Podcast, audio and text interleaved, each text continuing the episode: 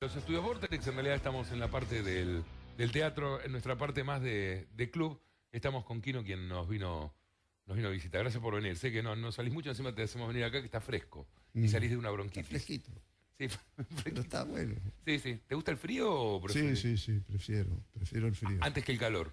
Mi estado ideal es estar con camisa y pullover. Camisa y pullover. Y cuando dormís, ¿preferís también esos lugares fríos y estar muy tapado? No, No.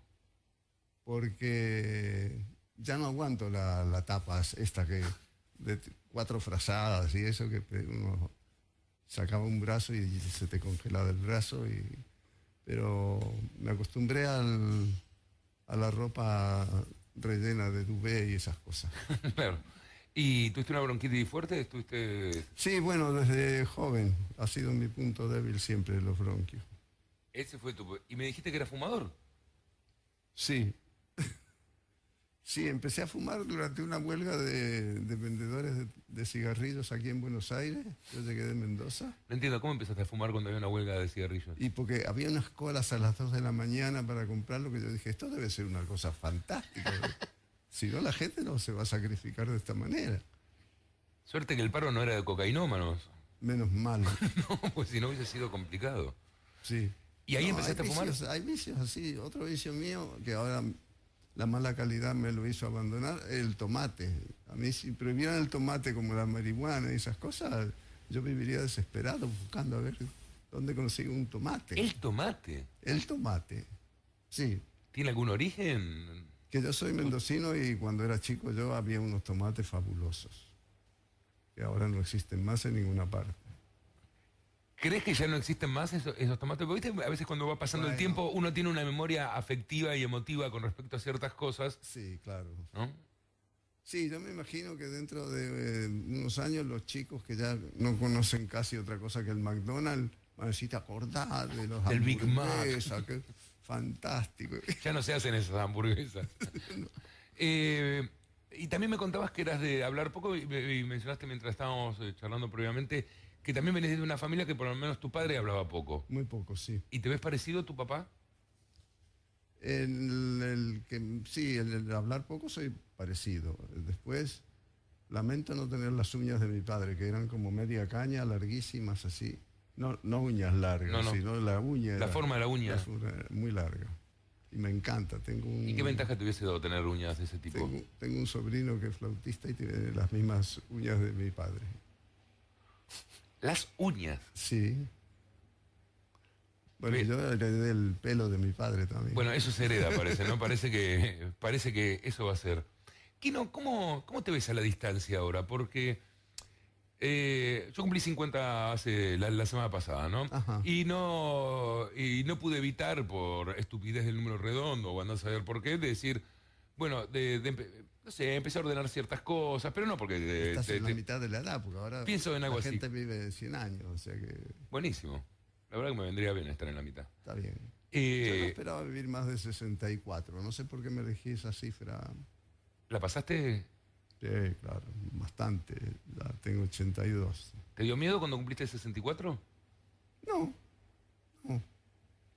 Pero ahora cuando voy a la feria del libro, así, Sí. firmo libros y pongo la- el año, digo, como ya llegué hasta acá, yo no esperaba llegar hasta el 2014. Y cuando te ves en el espejo, ¿ves en el espejo lo que realmente, cómo te sentís? Eh, bueno, uno lo primero es sorprenderse, ¿quién es este viejo que me mira desde allá? Claro, Porque será raro, ¿no? yo quería ser Brad Pitt, Paul Newman, un tipo así, entonces esto que tengo no me gusta. ¿Lo fuiste en algún momento eh, cuando eras más joven? ¿Eras un Brad Pitt, un Paul Newman? No, no. Fue una aspiracional Fue siempre. una aspiración, pero nada más.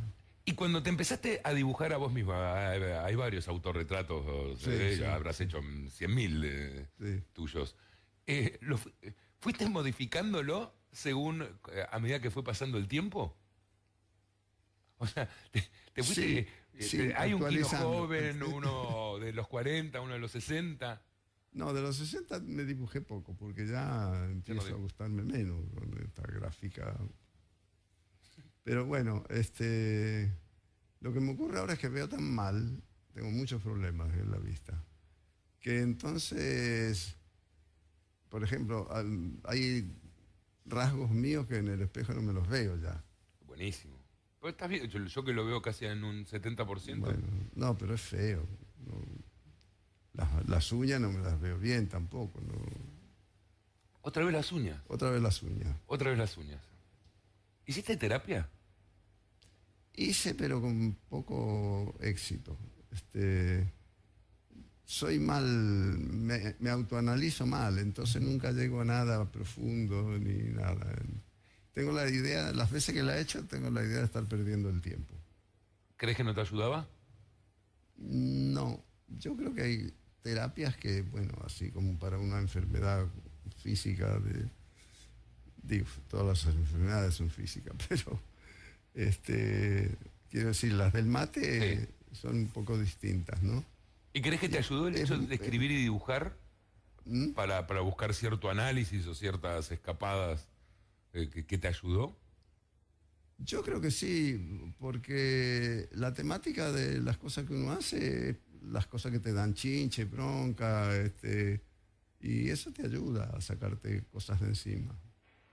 Supongo que le pasa a los directores de cine cuando tienen bronca contra algo, hacen una película con ese tema y ya está, ¿no? O no está, porque nunca está. ¿Crees que parte del humor gráfico que hiciste tiene que ver con tus broncas? Sí, o sea, sí, sí, ¿Mafalda representa una bronca de, tuya o una bronca social? Una bronca social, claro. ¿En el cual te sentías representado? Sí, sí, sí, sí. Bueno, lo que pasa es que yo soy de una familia muy politizada, ¿no? Ah. Eran, mis padres eran republicanos españoles, este, mi abuela era comunista y se armaban unas discusiones. O sea que yo desde chiquito me crié escuchando discusiones políticas. Además, bueno, este era la época la época de la guerra civil española, que yo tenía cuatro años, o sea que ese tema se hablaba mucho en mi casa se acaba la guerra civil española, empieza la Segunda Guerra Mundial, yo ya empezaba a ir al cine solo, pues, entonces a los ocho años uno podía salir por la calle, irse al centro y no te pasaba nada. Pasaba un auto cada media hora. Este, entonces de chico he sido muy politizado, porque las películas de guerra, durante la guerra, los discursos ibas a ver al, los noticieros del cine y aparecía Hitler, Mussolini, Churchill, todos. Este. Y además uno aprendía mucha geografía, porque como en los diarios en la primera página salía qué ciudades habían caído en manos de uno o de otro. Conocías hasta pueblos. Claro, claro. fue invadido de una vez por todas. Sí, sí, sí. Hasta el día de hoy me acuerdo de cosas así de Catanzaro, por ejemplo, cuando los aliados retomaron Catanzaro. Era toda una cosa. Y, de, vos venís de una familia de, algunos artistas, ¿no? Y, sí, sí, sí. y de hecho tu formación primaria, no, de escuela primaria, digamos, eh, profesional primaria, tiene que ver con bellas artes y todo eso, y después de alguna forma pateás un poco el tablero. Sí. Eh, Porque mis tíos todos pintaban, dibujaban, tocaban la guitarra, cantaban. Este, en ese sentido, la parte musical no me salió bien, pero bueno, me conformo con el dibujo que me ha dado bastantes satisfacciones. Pero digamos, de alguna forma es eh, como ver de una familia de médicos y ese tipo, y de golpe decir, bueno, yo voy a hacer eh, una otra cosa que los médicos tomarían como más, sencillo, hacer historietas, mm. eh, hacer el humor gráfico diario, personajes reconocibles. A lo mejor, pienso y decime si estoy de acuerdo, eh, ¿Tu familia entendió rápidamente que habías dejado bellas artes para dedicarte a algo que podría parecer más sencillo? Eh, mi familia lo tomó con mucha naturalidad porque yo vivía con mi tío Joaquín, que era dibujante, dibujaba en el diario Los Andes de Mendoza, ah. él hacía los avisos de los cines y, entonces era muy común que, lo que, yo veía que mi tío estaba dibujando, dos días después aparecía en el diario. Entonces mi familia era igual. No, era una cosa rara. El tío Joaquín no era un loco. No, no. Un artista loco mira lo que hace para vivir. No, no. Cosa que cuando uno dice que es dibujante de humor y estas cosas, tengo amigos italianos, por ejemplo, que también son dibujantes de humor y los hermanos les dicen, está muy bien, pero vos de qué vivís? ¿Aún hoy? Aún hoy, sí, sí, sí. Sí, sí. Hay gente que no lo toma como una, que es, eso puede ser un oficio. ¿En los 70 tampoco? Bueno, ahora está más, más admitido, digamos, y sobre todo acá en este país que tenemos tantos dibujantes de humor, ¿no? Siempre hemos tenido este, de humor, de historieta, este, es una cosa rara esto de la Argentina.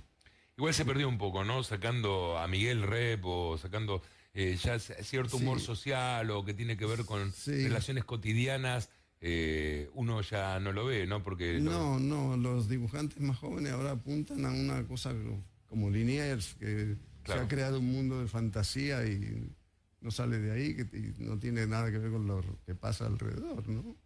Eso me llama la atención, ¿no? ¿Te llama la atención que puedan encontrar inspiración en un mundo que no existe? Claro. ¿O te llama la atención que eso funcione? que eso funciona? Es buena la pregunta, ¿eh? Sos un profesional, en serio. y eso que arruiné un par de generaciones. Eh, sí, a, veces es raro que eh, esos mundos funcionen, e, es cierto. Eh, pero creo que también venimos de un background de, tanto un humor que se ha hecho que volver a hacer a lo mejor eso es como repetir esos pasos. Y, y tuvieron que salir a buscar un poco Claro, no, no, me parece bien, sí, sí, sí. Ahora, Además, el mundo hoy es este. Me contaba un amigo que tuvo oportunidad de ir al estudio de Foster, el arquitecto este inglés, y esta gente ya tiene los planos de todo lo que van a construir en la Luna. ¿Ambiciosos o no? Eh, sí, ambiciosos y ya preparando un futuro que, que uno no se lo imagina cómo va a ser, pero está bien, está bien. Cuando, cuando uno habla con Liniers, cuando uno habla con Rep, cuando uno habla con, los que están dibujando ahora, ¿no? Sí, eh, sí. E incluso eh, cuando, no sé, o Fontana Rosa, eh, un poquitito la generación previa de estos chicos todos en un punto siempre te tienen como una, una referencia. Y, vos también fuiste muy generoso con varios de ellos en, eh, en charlar con ellos, por lo menos eso dicen eh, la, mayoría. Sí, eh, me parece natural. Yo también me crié admirando a dibujantes que veían Ricotipo, Patoruzú. ¿Y te hablaban, tenías relación con esos tipos? Muy poco, porque bueno, yo vivía en Mendoza hasta que no vine a Buenos Aires, no tenía la más mínima relación con nadie. Este, pero sobre todo la gente de rico tipo me ayudó mucho. ¿Sabes qué me ayudó mucho? Doval. No sé si te acordás de Doval. Este, que siempre me llama por teléfono, sigue siendo tan. Este, porque yo le llevaba los, los dibujos en lápiz y él me corregía. Me decía, mira, pibe, esto mejor hacerlo así, basado así. Este, me ayudó muchísimo. A todos los que consulté así me ayudaron mucho. ¿Es un medio muy competitivo o es un medio afable para trabajar? Eh, cuando fuiste a Italia, si bien ya había llegado con un personaje que, estaba dando popularmente resultados, eh, ¿e, e, ¿es un medio generoso? Sí, sí. Por lo menos lo ha sido hasta ahora. No sé, hoy los pibes que... Porque ha ocurrido un fenómeno que bueno, siempre fue un problema publicar, ¿no? recorrer redacciones con la carpetita. Era un problema porque decían, bueno, no tenemos espacio para gente nueva todavía. Este. Además, yo, yo dibujaba muy mal cuando empecé a hacer este trabajo de recorrer la... Entonces me decían, mira, las ideas están muy bien, pero los dibujos todavía te falta bastante. Entonces, era... Perdón. Era un problema publicar. Y hoy creo que los chicos con esto de los blogs y lo ponen en internet lo que hacen y, se difunde mucho más. Este, está bien, no les pagan por eso ni mucho menos, pero conseguir que te paguen también era un trabajo. Eh, igual eh, yo a veces pienso que pienso que ah, hoy en día es cierto, existe internet y todo el mundo lo ve y todo el mundo lo puede tener. Pero eh, realmente son medios como escupidas en el mar, porque está bien, uno lo pone y está publicado, pero Sí. eh, ¿cuánta gente puede tener acceso? Me parece que es un poco distinto a cuando un editor de alguna forma, incluso con su maldad de quedarse con, con los originales y, Sí, sí. y después reeditarlos sin preguntar, sin, sin volver a pagar con esa maldad, concentraba de alguna forma eh, la atención o lo podía hacer de una forma tal que les podía dar más difusión. Hoy no sé si es tan sencillo encontrar a los artistas en el medio de lo que es Internet. Son pocos lo- los que llegan y a veces por, por distintas casualidades. ¿no? Es muy difícil encontrar eh, a, una a un personaje como los, los personajes que vos hacías, sino porque ya lo- los diarios... eh, la venta de diarios también cada vez está bajando y, y la tapa es tan, es tan fuerte que ya ver la contratapa no, no es lo primero que estás mirando. ¿no? Me parece que, que- que es muy difícil para un artista nuevo darse a conocer. Mira, hay casos como un dibujante chileno que se llama Mont, Claro. Que va acá a la Feria del Libro a filmar ejemplares y tiene unas colas inmensas. Y él se difundió por internet, no, nunca había publicado nada. no. Ahora Ediciones de la Flor le he publicado ya cuatro libros, creo. pero es, supongo que ese fenómeno se va a ir difundiendo. ¿Cuándo decidiste no, no dibujar más? Mira, en el- la última página la dibujé en el 2006. ¿Y tomaste la decisión o, o de golpe pasó un tiempo largo y te diste cuenta que ya no estabas dibujando? No, no, este, tomé la decisión porque tenía la idea de que me estaba repitiendo mucho con mi temática, ¿no? Siempre con, con la guerra, la paz, la violencia, la injusticia.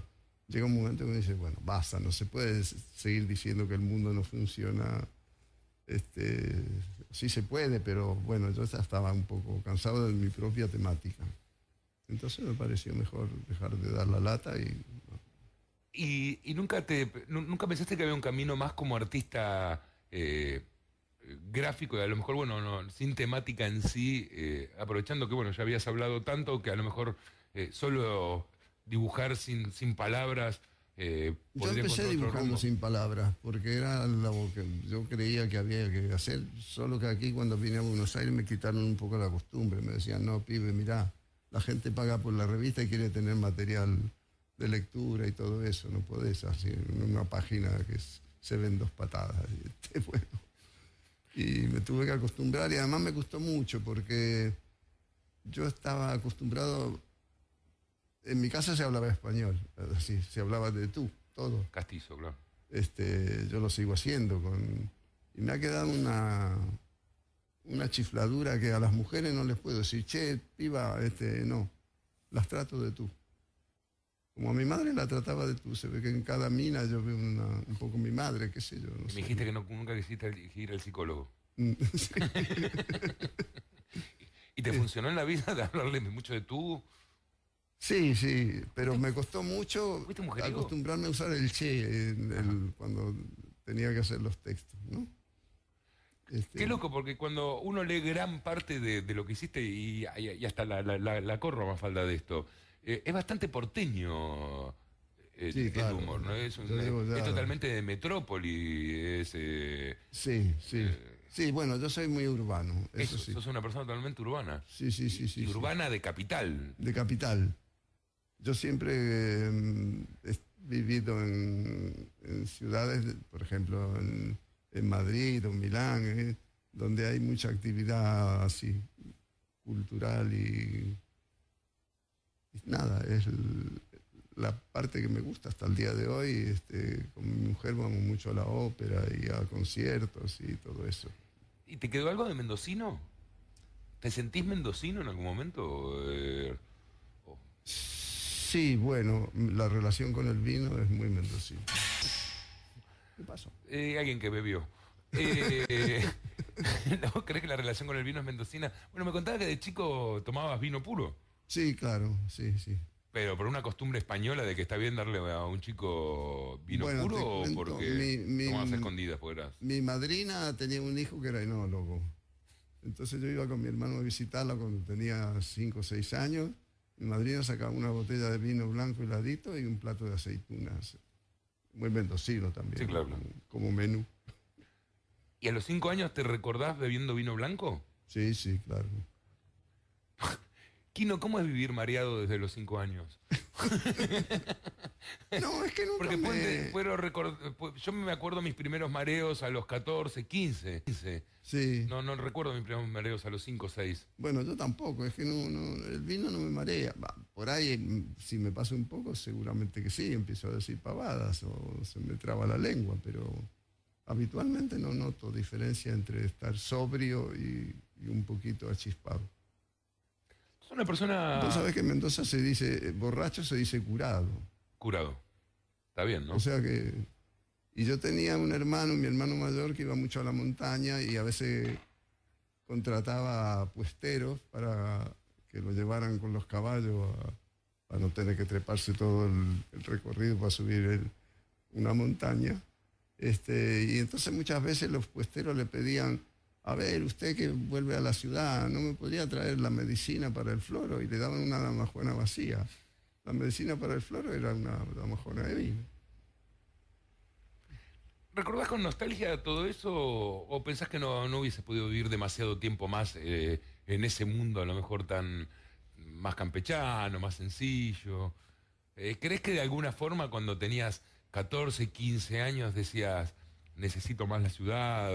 O sea, ¿dó- ¿dónde encontraste el amor por la ciudad? Eh, o, cuándo empezás a percibir que tenés una, un amor un poco más urbano? Vos sabés que no lo tengo muy claro, pero eh, te digo que yo sufría en Mendoza la- la pequeñez y la falta de, por ejemplo, la primera vez que vi una película de en que alguien eh, abre una llave de gas y enciende y se prende así, me quedé muy sorprendido porque en Mendoza era un lío, porque teníamos cocina querosén, que era una Claro. porquería, este, porque Había que bombearla, se rompían las bombas. bombearla, sí, cada tanto la comida salía con gusto a querosén, este, o sea que no es una cosa que uno... eh, Pero sí la calidad de la comida, eso sí tengo nostalgia mucha.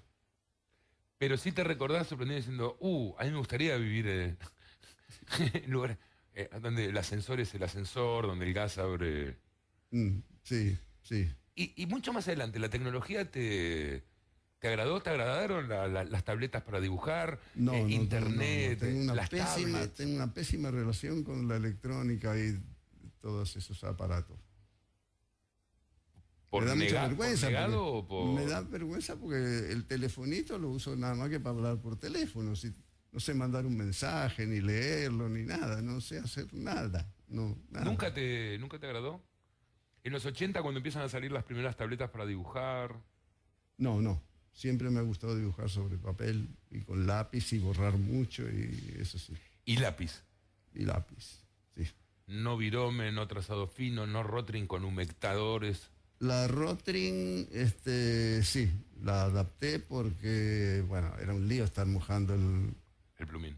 Y además con los problemas de vista me costaba em- embocar la boca del tintero. ¿Ya tenías problema de vista de joven? ¿Tu problema en, la vista a qué edad empiezan? Y yo empecé a usar eh, anteojos a los 22 años, una cosa ¿Que eras así. miope? Sí, pero no lo sabía hasta que fui a hacer la revisación para el servicio militar. No hay que ir. Ahí me enteré. ¿Hiciste la colimba, no? Sí, claro. En Mendoza. Artillería antiaérea de montaña. Era lindo disparar unos cañoncitos. Teníamos unos cañoncitos suizos que eran una joyita, muy lindo. Pero bueno, ¿Cómo, ¿Quién eras a los 70? No, no, no, en los años 70, ¿no? Eh, porque cuando uno ve la obra que hiciste en los 70, que yo la leí en los 80, digamos, me, me sí, tocó sí, más. sí. Yo fines de los 70 soy del 64, así que fines de los 70 yo ya realmente leía mucho lo, lo- lo que hacías. Pero eh, fines de los 70 no es lo mismo que el comienzo de los 70. No, no es lo mismo los 70 con Perón vivo que llegar a, a fines de los 70 con los militares en el poder. Y No, claro. leer eh, Mafalda y leer ese tipo de cosas daba había ciertas co- cosas eh, entre eh, el idealismo hippie, las libertades sociales, y un montón de cosas que... Sí, uno tenía expectativas de que el mundo mejoraba. Este, Vos- pero vos eras ese, eras, eh, escuchabas el rock nacional de ese momento, eras un tipo realmente eh, no, el joven del momento. ¿Entendías a los hippies? ¿Entendías la, la, Eso revolución? sí, eso lo entendía y... ¿Y te gustaba? Me gustaba muchísimo, sí, sí, sí. Sí, los Beatles, wow, cuando aparecieron los Beatles fue una cosa... Encantó.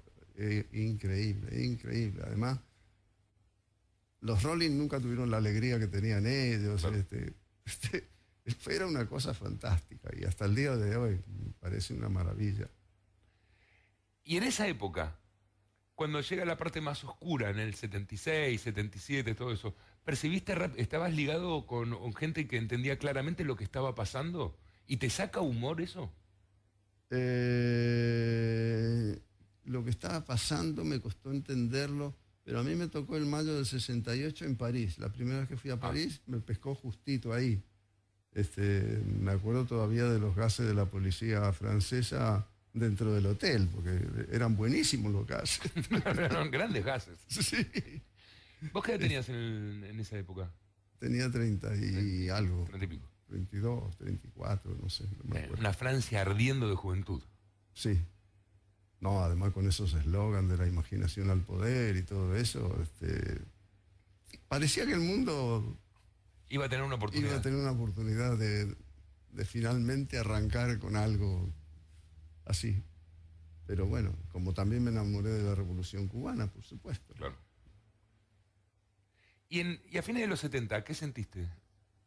¿Que ¿Sentiste que realmente no...? Y bueno, el, el ir asistiendo a que el sistema iba destruyendo todo lo que estos jóvenes querían construir, ¿no? Este, y lo lograron, además. Lo- no los jóvenes, el sistema. el sistema. Mm. Igual crees que es cíclico, crees que realmente eh, el mundo no tiene solución, que los grandes ideales duran poco tiempo, como dura poco tiempo la alegría de los Beatles, como eh, si bien las obras, en lo artístico las obras perduran y, y podés rescatar esas Mira, yo alegrías. creo que históricamente uno tiene que ser optimista y pensar que el mundo, bueno, claro, lo que era antes de la Revolución Francesa y después mejoró bastante, pero siempre con, con mucha lucha, mucha sangre, muchos muertos, eso es lo que... Pero bueno, Hoy en día sos optimista. Me lo impongo como obligación, no Entonces creo, no optimista. creo, pero digo, bueno, no, hay que creer que esto va a mejorar. ¿En nombre de qué? Porque es como recién me decía la de podría volver a fumar, no entiendo por qué no fumo si lo extraño tanto. Claro, ¿En claro. nombre de que ya querés ser optimista? eh, perdón, no, no, no, no estoy hablando como diciendo, bueno, ya te podés cagar en todo. Te- lo estoy preguntando como con tanto tiempo recorrido, con, eh, con tanta repetición de historia, no Mm. tuya, sino en general. Eso es lo que mm, más te deprime, ¿no? La repetición de las historias. Claro. Yo por ahí descubro dibujos que he hecho hace 40 años con el problema de, lo, de Israel y los palestinos. Y digo, ¿cómo ya entonces? Y bueno, ya entonces, llevaban 2000 años, o llevan 2000 años con este problema, ¿no? Y no, lo, no se resuelve. Bueno, y que China sea una potencia mundial distinta a la que se pensaba, ¿no? No, o Sí, sea, no, no- sí. no nos terminaron invadiendo comunistamente, sino que nos terminaron invadiendo casi liberalmente. sí, claro. sí, sí, No. Estuvieron más cerca de Smith que de, que de, Sí. que de Mao.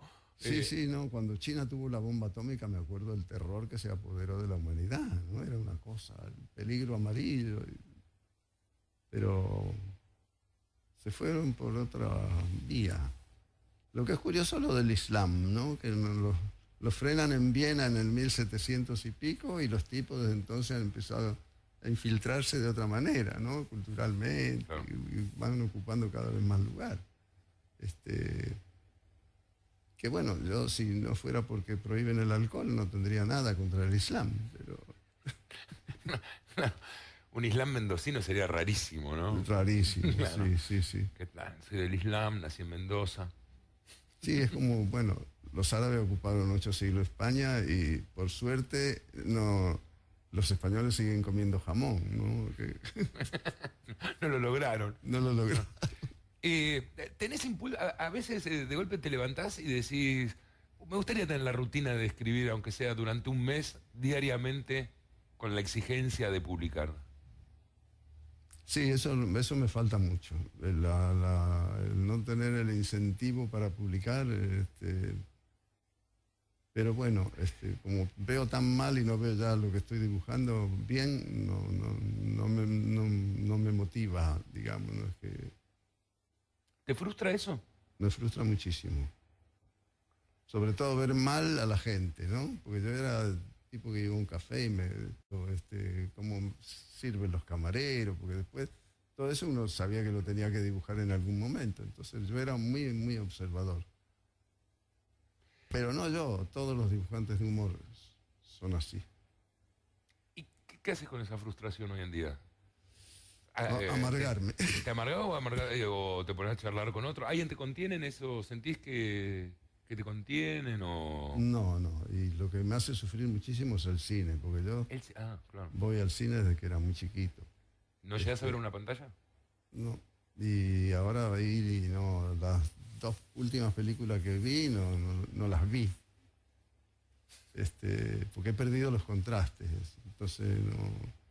Es más, la última película de, de John Tuturro, que trabaja Woody Allen también, este, yo creí que era en blanco y negro. Y mi mujer me dijo, no, es en colores, ¿cómo en blanco y negro? Este, y eso me hace sufrir mucho. Qué irónico, ¿no? No ver a las mujeres, no saber si si están bien, si están mal, si son lindas, feas, de qué color tienen los ojos, todo eso. Bueno, y con la pintura no te digo, hay cuadros que ya los miro recordando cómo, cómo los vi cuando veía. Eh, ni con mucha luz, ni... Digo, no, ya no es una cuestión de que te pongan mucha luz para ver. Si me molesta cualquier reflejo, el sol en una cucharita, este, ya parezco ah, Drácula. te está matando entonces. No, no, está bien. Ah. Ya estoy acostumbrado a que me molesten las cosas. y, yo, he escuchado muchas entrevistas, una vez hablamos por teléfono, te he escuchado muchas entrevistas, tampoco das tantas, eh, mm. sos de hablar poco, pero siempre te veo como afable. Eh, te veo educado, siempre te, he visto afable. Eh, conozco historias de otros en las cuales demuestran que también sos una persona que le gusta eh, ayudar. hablo más que nada de dibujante, ¿no? Así que indudablemente no. Mm. Nunca. ¿Y te consideras que eso así, que esta mirada que yo tengo, sos exactamente eso? ¿O crees que sos más rebuscado? ¿Que tu silencio a lo mejor puede ser visto como algo más osco de tu parte.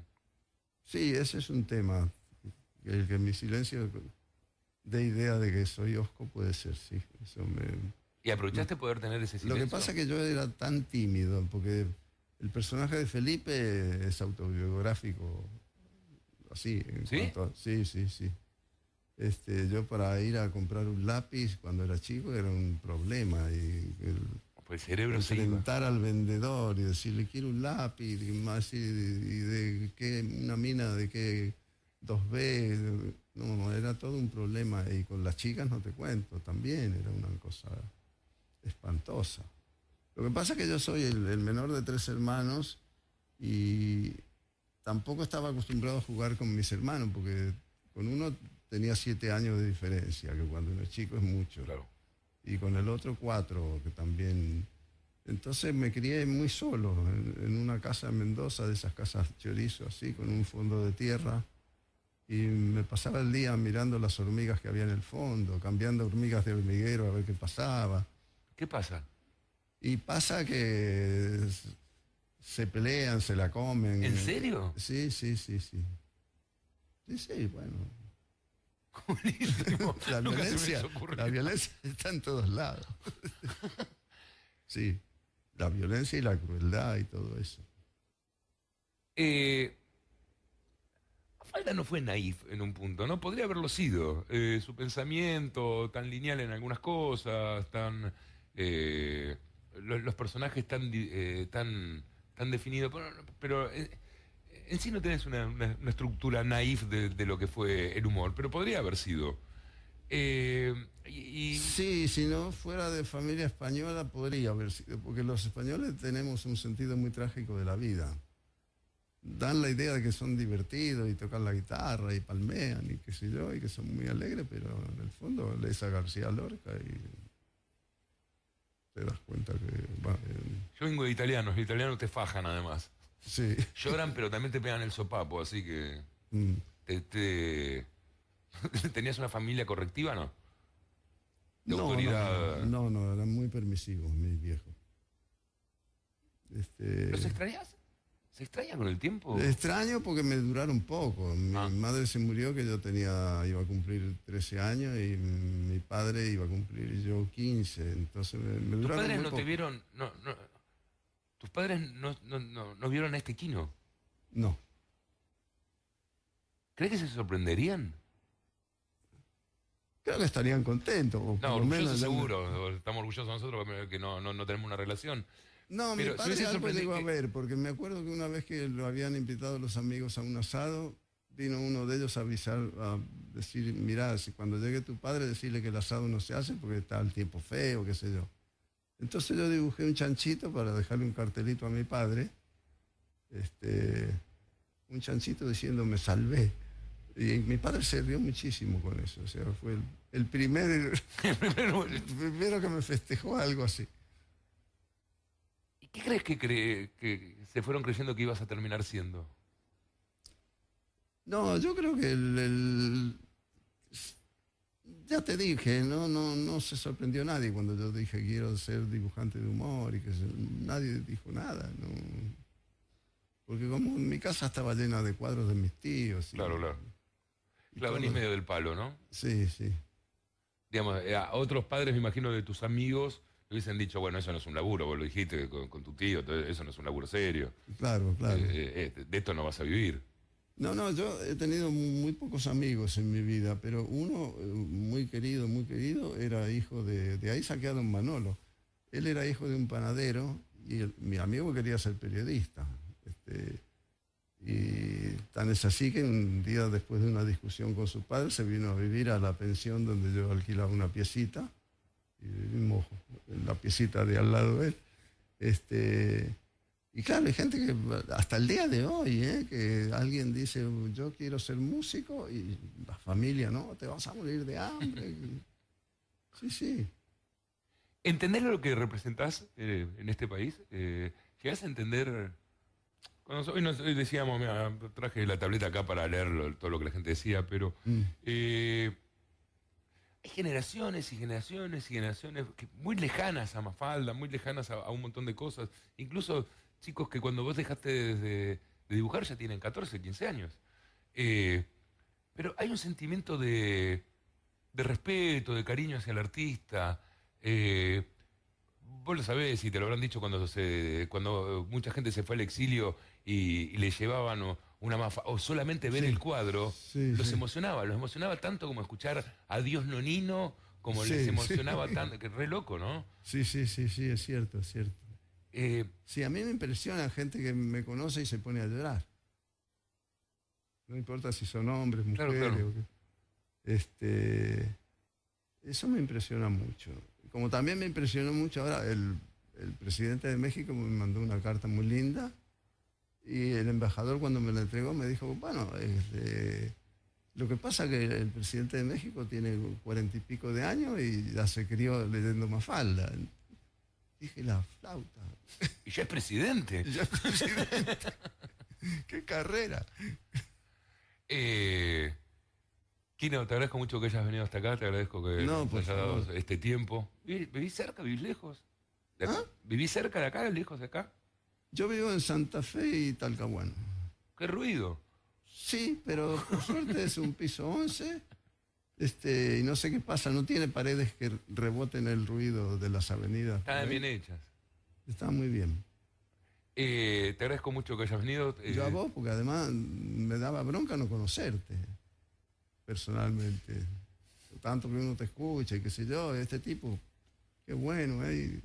y, y no conocerte, bueno, finalmente nos hemos conocido. nos hemos conocido. Bueno, me alegro muchísimo. Para mí también, eh, la verdad que está buenísimo que hayas venido y... eh, No te digo esto así casi de despedida, pero podría hacerlo, pero...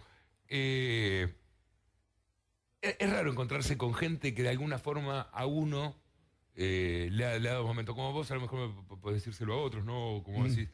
eh, que a veces te asombra cuando, viste, que te sacas una foto con alguien y sentís que está temblando. Sí, sí. Y vos decís, qué loco, ¿no? Sí. Eh, pero ojalá que, espero que sí, pero ojalá que, que entiendas claramente el amor y el respeto que te tiene la gente, porque sería buenísimo si, si pudieses entender, no sé, cómo decir, sí, lo entiendo, pero eh, le has modificado la vida a, a miles y miles de personas. No hay, Sí, de eso no- no hay muchas posibilidades que a los humanos le pasen esas cosas. Modificarle a otro algo. No es poco, ¿no? No es poco, no, no, no. Eso me, me emociona mucho y me alegra mucho, claro. Bueno, a mí me emociona conocerte. Mm, Gracias, ¿eh? Gracias a vos. ¿eh?